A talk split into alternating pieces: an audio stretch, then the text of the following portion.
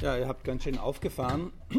Außerdem muss ich euch sagen, ich bin ja jetzt äh, öfters im Osten, da kann man eins lernen, dort fangen die Veranstaltungen immer pünktlich an. Also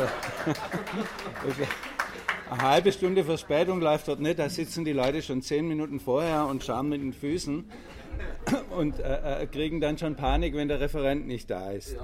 Ja, ich mache ein Grußwort und ich soll natürlich das auch kurz machen. Ähm, Großwörter heißt ja immer, man will jemand haben, der was sagt, aber eigentlich vom Thema nicht so fachlich viel versteht. Ähm, aber ich will trotzdem ein paar Gedanken einbringen, die vielleicht ein bisschen übergreifend sind. Ich habe mir überlegt im Vorfeld, was ist eigentlich Bildung oder was ist gute Bildung? Wenn man dann nachschaut, gibt es auch irre viele äh, Definitionen. Mir hat eine von Alexander von Humboldt ganz gut gefallen, die ich mal kurz äh, vorlese. Der sagt, Bildung ist die Anregung aller Kräfte eines Menschen, damit diese sich über die Aneignung der Welt wechselseitig entfalten, unser einer sich selbst bestimmenden Individualität oder Persönlichkeit führen, die in ihrer Identität und Einzigartigkeit die Menschheit bereichere. Ganz sicher ein bürgerliches Bildungsideal, ähm, mit dem wir aber als Linke ganz gut leben können weil auch die äh, marxistische oder die linke, das linke Verständnis vom Menschen ist, dass der Mensch eben nicht irgendwie ein Trichter ist, in dem er oben was reinschüttet und unten kommt was raus. Äh, äh, und deswegen Bildung nur eine einseitige Angelegenheit ist, sondern der Mensch ist ein tätiges Wesen, ein soziales Wesen, das sich aktiv seine Umwelt, die Gesellschaft und damit auch die Bildung aneignet. Und Schule oder Bildung müsste im Kern diese aktive Aneignung der Gesellschaft, des gesellschaftlichen Wissens und der Fähigkeit, äh, äh, äh, sich in der Gesellschaft zu bewegen und seine eigene Individualität entfalten, fördern und müsste quasi die Voraussetzungen äh, dafür schaffen. Das ist ein anderes Modell, als quasi, dass man nur sagt, Bildung ist Wissensvermittlung oder äh, äh, ähm, ist eine einseitige Angelegenheit. Das fängt natürlich auch schon mit dem Äußerlichen an. Sind die Schulen so gestaltet oder auch die Kindertagesstätten, ja, äh, ähm, dass, dass man den Kindern schon von Anfang an zeigt, eigentlich seid ihr hier nicht zum Lernen willkommen. Oder wir laden euch ein, hier äh, äh zu lernen und euch hier wohlzufühlen. Ich glaube, viele unserer Schulen, wo der Kalk manchmal von der Decke rieselt oder äh, man die Toiletten anguckt, die schon seit 20 Jahren immer renoviert sind oder ähnliches, laden die Kinder nicht zum Lernen ein, sondern demonstrieren schon von ihrem Äußeren, dass es hier quälend zugeht. Ähm, deswegen sollten wir vielleicht Bildung selber auch umfassender mit unserem eigenen Menschenbild quasi als Orientierung in Verbindung bringen. Und wenn wir äh, die Bildungsdebatten der letzten Jahre anschauen oder die Bildungswirklichkeit, dann will ich mal zwei Dinge rausarbeiten, die diesem Bildungsideal entgegensprechen. Das ist einerseits, glaube ich, das neoliberale Bildungsideal. Es sagt, ähm, die Bildung ähm, ist dafür da, quasi in der Gesellschaft wettbewerbsfähig zu sein. Es gibt da durchaus den Spruch, als mal äh, die Debatte kam über äh, äh, ähm, mehrsprachige Erziehung, wo eine Mutter zitiert wurde, wenn dein Kind heute nicht Chinesisch äh, kann, dann ist es ja gar nicht wettbewerbsfähig. Das heißt, in der Bildung äh, ist verinnerlicht, das wissen heute schon alle irgendwie, die, die Mittelschichtseltern wissen es am besten, dass äh, quasi die Bildung große Voraussetzungen schafft über den späteren Lebensweg und deswegen tut man alles, damit die eigenen Kinder quasi auf diesem Lebensweg erfolgreich sind. Und man hat verinnerlicht, da geht es um Konkurrenz, um Wettbewerb, um Aufstiegsmöglichkeiten. Und deswegen müssen diese Eigenschaften auch befördert äh, äh, werden. Äh, da gibt es ja gerade diesen Film, Frau Müller muss weg. Das, ich weiß nicht, ob den jemand gesehen hat. Die Lehrer müssen ihn bestimmt alle angucken. Ähm, wo praktisch aufgescheuchte Eltern eine Lehrerin rausmobben wollen weil sie äh, diesem Ideal der konkurrenzfähigen Kinder nicht richtig entspricht. Ja? Und ich glaube, viele Erzieherinnen und äh, ähm, Lehrerinnen und Lehrer können äh, ohne Probleme quasi da ihr Leid klagen, wie das schon verinnerlicht ist in der Gesellschaft, dass Bildung äh, als funktionale Bildung angesehen wird, nicht den ganzen Menschen äh, betrachtet, sondern ihn eben vorbereiten will auf die neoliberale Welt des Lebens. Ich glaube, das sollten wir als Linke nicht mitmachen, sondern äh, Bildung weiter definieren, äh, obwohl wir natürlich auch wissen, dass Bildung immer was äh, mit den gesellschaftlichen Lebens- und Produktionsverhältnissen zu tun hat und immer die Menschen darauf vorbereitet. Aber so ein reduzierter Bildungsbegriff, dass es darum geht, die besten Aufstiegschancen äh, zu organisieren, sollten wir nicht übernehmen. Das Zweite, was wir äh, sehen, dass Bildung in hohem Maße sozial. Ach, im Übrigen, da wollte ich noch was zu Kindertagesstätten und Schule sagen. Wir haben ja die Debatte durchaus auch in, in Verdi und in der Linken sind Kindertagesstätten Bildungseinrichtungen ähm, und sind die Bestandteil der Bildung. Da spricht viel dafür, spricht aber auch viel dagegen.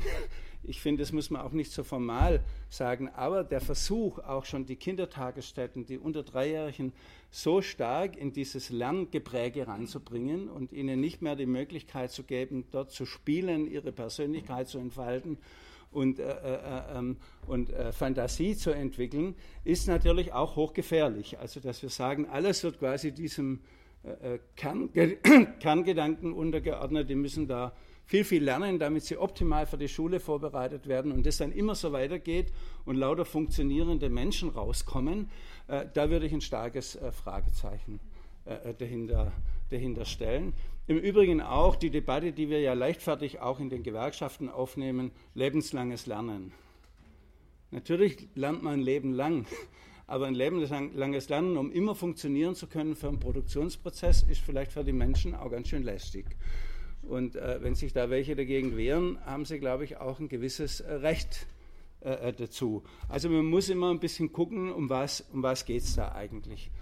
Das äh, Zweite, wir haben die, schon immer den Zustand in der ganzen Geschichte der Bundesrepublik, übrigens hier viel stärker als in anderen Ländern, dass Bildung in hohem Maße nach der sozialen Herkunft bestimmt wird. Bildungschancen, die Bildungslaufbahn und alles, was danach kommt, äh, wird vollkommen bei uns von der sozialen Herkunft äh, bestimmt. Das war im Übrigen durch die lange CDU-Herrschaft im Westen. Im Osten haben wir, glaube ich, dann ein anderes Bild äh, äh, gehabt, aber da können die Ostler eigentlich mehr dazu sagen, äh, äh, wo ja auch die polytechnische Ausbildung und vieles andere mehr im Vordergrund gestanden hat. Aber im Westen durch die lange CDU-Herrschaft überall war immer schon das Bild, äh, quasi, dass man nach das Schulsystem nach der sozialen Herkunft und nach der Funktionalität des Arbeitsmarktes äh, organisiert. Und schon immer waren sie dagegen, äh, Gemeinschaftsschulen zu machen und eine Förderung der sozial Schwächeren zu machen, weil sie ihre eigenen Kinder nicht der Konkurrenz aussetzen wollten, äh, äh, quasi dieser Unterschichten. Das ist ja völlig klar. Jeder weiß, dass die Arbeiterkinder oder die Migrantenkinder und die Unterschichtskinder nicht dümmer sind. Sie sind nur bildungsferner und werden nicht entsprechend gefördert. Wenn die natürlich äh, alle gefördert werden, dann äh, gibt es natürlich Konkurrenz zu den die, zu denen, die sowieso schon einen leichten Zugang äh, äh, zum Bildungssystem haben. Und diese Konkurrenz setzt sich dann später fort auf dem Arbeitsmarkt und man kann nicht einfach so die Jobs so gut verteilen wie heute. Und das ist von vornherein geregelt. Deswegen haben sie sich schon immer dagegen gewehrt, äh, äh quasi diese soziale äh, äh, Ausgrenzung in irgendeiner Form zu beheben. Das ist übrigens auch ein wesentlicher Grund, warum die Grünen hier so vorsichtig und die SPD mit der Bildungsreform umgehen. Also einerseits, weil sie politisch vielleicht auch nicht so drauf sind, aber andererseits, weil man ja in vielen Bundesländern sieht, wenn man einfach so Gemeinschaftsschule einzieht, dann wehren sich bestimmte Elterngruppen massiv dagegen, dass, dass quasi ihre Kinder jetzt auch unter Gemeinschaftsschule fallen wollen. Und sie verteidigen das Gymnasium mit äh, äh, äh Zähnen und Klauen genau aus diesem Grund. Ja, also, und dem entsprechen und kommen hier die Grünen auch entgegen, indem sie eben Gemeinschaftsschulen nur dort machen oder fast nur dort machen, wo die Schulen das selber wollen oder müssen, weil sie sonst als Schulen gar nicht mehr existieren. Ja, das ist ja der Haupttrieb, Hauptantriebsgrund hier in Baden-Württemberg. Die Schulen müssen geschlossen werden, also guckt man, dass man eine Gemeinschaftsschule draus macht. Äh, dann überlebt die Schule. Das hat aber natürlich mit Bildungskonzeption wenig zu tun, sondern mehr mit äh, Flickenteppich und Mutlosigkeit in der Bildung. Und man merkt auch, dass diese soziale äh, weiterhin stattfindet. Für die Linke muss quasi die Überwindung der Bildungschancen nach sozialer Herkunft im absoluten Vordergrund stehen. Das muss das Zentrum quasi äh, der Bildungsauseinandersetzung sein. Und zwar nicht äh, mit dem Begriff Chancengleichheit, mit dem immer die SPD operiert hat, äh, sondern ähm, mit dem Begriff soziale Förderung. Also wir müssen ja wissen, das ist eine ganz schräge Diskussion, die in konservativen Kreisen immer geführt wird. Ja, das sind die Eltern schuld, wenn die Kinder nicht entsprechend gefördert werden. Das ist natürlich sowieso keine Schuldfrage. Und, und das Zweite ist natürlich, dass die Kinder ja auch nichts dafür können, welche Eltern sie haben, ja, oder aus welchem Elternhaus sie kommen. Und es leuchtet ja jedem ein, dass ein Professorenkind mehr gefördert wird und bildungsnäher ist als ein Migrantenkind, wo äh, die Eltern vielleicht große Probleme noch mit der deutschen Sprache haben, äh, äh geschweige denn mit dem Bildungsmaterial äh, äh, und Hausaufgabenförderung oder vielen, vielen anderen Dingen. Also Schule muss soziale Nachteile oder überhaupt das Bildungswesen, ich beziehe da jetzt mal alles mit ein, muss soziale Nachteile ausgleichen. Also die Logik muss eine andere sein. Sie muss ganz bewusst nicht irgendwie eine abstrakte Chancengleichheit herstellen, sondern sie muss bewusst diese Kinder mehr fördern, die quasi bildungsferner sind oder äh, äh aus sozial äh, äh, schwächeren Familien und Herkunft kommen. Ähm, und äh, da gefällt mir eigentlich dieses Beispiel immer mit, der, mit den finnischen Schulen, die die Philosophie haben, kein Kind darf auf dem Bildungsweg verloren gehen. Und die, die haben durchaus äh, äh, Beispiele, die geschildert werden, dass, die, dass auf eine Klasse zum Beispiel fünf Lehrer kommen. Ich weiß jetzt nicht, ob dieses Beispiel genau stimmt, aber das soll einfach mal ein Synonym sein. Ähm, und drei Lehrer sieht die Klasse aber in Gänze nie weil die drei Lehrer sind ausschließlich dafür da, die Kinder, die unter dem Niveau der Klasse sind, an das Niveau der Klasse heranzuführen.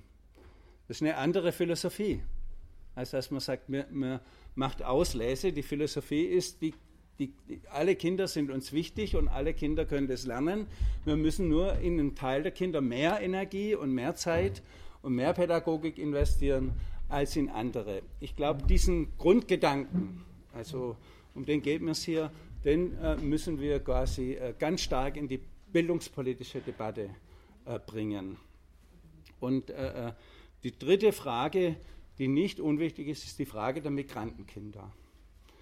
Also die soziale Auslese und die bildungsferneren Schichten geht immer auch mit der Frage der Migrantenkinder einher. Und gerade in Baden-Württemberg, wo wir einen äh, Migrantinnen- und Migrantenanteil von 25 Prozent haben, in Stuttgart äh, äh, zum Beispiel 40 Prozent der Familien mit Migrationshintergrund, muss, muss das natürlich äh, in besonderem Maß im Vordergrund stehen. Und wenn man das so sieht, wir, ich sehe das gerade, weil bei uns im Haus spanische Mieter eingezogen sind, äh, ähm, die kommen hier an ohne Sprachkenntnisse, kommen in so eine Art internationale Schule, äh, wo lauter Kinder sind, die auch die Sprachkenntnisse nicht kennen. Ja, und äh, äh, ähm, die Lehrer sind äh, höllisch überfordert und die Kinder nehmen die Schule aber auch nicht besonders ernst. Und du kannst dir schon ausrechnen, wie die Schullaufbahn aussieht. Es ist fast unmöglich, unter diesen Bedingungen ins normale Schulsystem reinzugehen und dort eine erfolgreiche Schullaufbahn äh, äh zu machen. Gleichzeitig diskutieren die ständig, äh, dass man zu wenig Fachkräfte hat und zu wenig Leute und demografische Sachen, wobei die Demografie schon immer ein Lügengespinst war. Das wissen wir alle auch mit dem Arbeitsmarkt. Aber sagen wir mal, die Logik, die Kinder zu fördern, die man hat, und nicht ständig darüber zu diskutieren, welche Kinder man gern haben will, äh, die müsste die Linke doch auch stark in den Vordergrund äh, äh, bringen. Ja? Also bei uns ist ja immer das Bildungsideal, die Akademikerfrauen sollen mehr Kinder kriegen, quasi die Mittelschicht. Aber die Kinder, die man hier hat, von den Migranten und Migrantinnen, von den Flüchtlingen, von den sozial Schwächeren, die zählen gar nicht als Kinder. Ja, und das wäre, glaube ich, eine ganz zentrale Aufgabe der Linken, genau diesen Gesichtspunkt in die politische, bildungspolitische äh, Debatte äh, äh einzubringen. Und, und wie gesagt, ein Förderpunkt, den ich nur andeuten will, wir sollten nicht diese SPD-Sprüche mitmachen, dass Bildung allein äh, entscheidet, ob alle Leute im Arbeitsmarkt unterkommen, sondern Bildung muss auch ein Wert für sich sein und darf nicht äh nur unter dem Blickpunkt des Arbeitsmarkts gesehen werden. Ich habe jetzt äh, gelesen, dass irgend so SPD-Bildungspapst gesagt hat, es wäre ganz falsch, dass wir äh, äh, wollen, dass so viele Leute studieren. Man müsste auch die handwerkliche Bildung und alles andere mit angucken. Ähm, da ist natürlich was dran in der Bewertung quasi der verschiedenen Tätigkeiten der Gesellschaft, dass intellektuelle, akademische Bildung immer höher bewertet wird wie, wie handwerkliche oder praktische, was ganz falsch ist. Aber es gibt auch keinen Widerspruch, dass jemand, der studiert hat, ein Handwerk erlernt.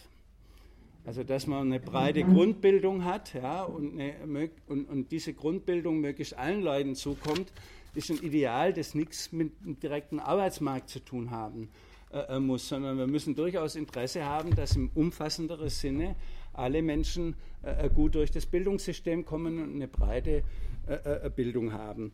Ich finde, es sind ein paar Gesichtspunkte, die man vielleicht so als grobe Orientierung, ohne dass ich jetzt in die Fachdiskussion reingehe, weil ich ja nur ein Grußwort habe, vielleicht uns als Linke ein bisschen auch äh, äh, ähm, äh, philosophisch äh, weiterhelfen können. Natürlich kann uns noch ein weiterer Punkt weiterhelfen. Wir haben jetzt äh, ähm, die Streiks im Sozial- und Erziehungsdienst vor uns. Also wenn wir jetzt doch irgendwie sagen, die Erzieher und Erzieherinnen gehören auch dazu, äh, für die wir natürlich auch eine bessere Ausbildung fordern. Das ist ja auch einzigartig in, in, in Deutschland, äh, wie schlecht diese Gruppenschlüssel sind und äh, äh ähm, die ganze Ausbildung, die äh, verbreitert werden können. Aber was wir doch auch auf alle Fälle wollen, ist, dass diese Leute, die im näheren oder ferneren in der Bildung sind, auch ordentlich bezahlt werden. Ähm, und wir haben quasi nirgendwo im Übrigen äh, ein Industrieland, in dem die Bezahlung von industrieller Arbeit und personennaher Arbeit, wenn man es mal so nennen will, so weit auseinanderdriftet wie bei uns.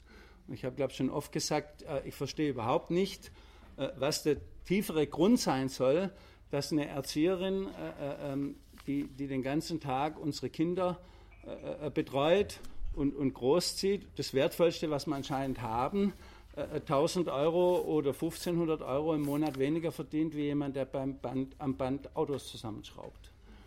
Also ich will jetzt nicht, dass der, wo Autos zusammenschraubt, weniger verdient, sondern umgekehrt, dass die, dass die Erzieherin äh, mehr verdient. Aber sagen wir mal, die Wertschätzung auch finanziell und von den Personenschlüsseln äh, äh, quasi der, der Erziehungsarbeit und der Pflegearbeit muss ebenfalls ein ganz wichtiges linkes Thema sein weil das quasi wirklich ein Skandal ist. Also wie, wie hier diese unterschiedlichen Bewertungen kommen. Und da fängt es eben schon an.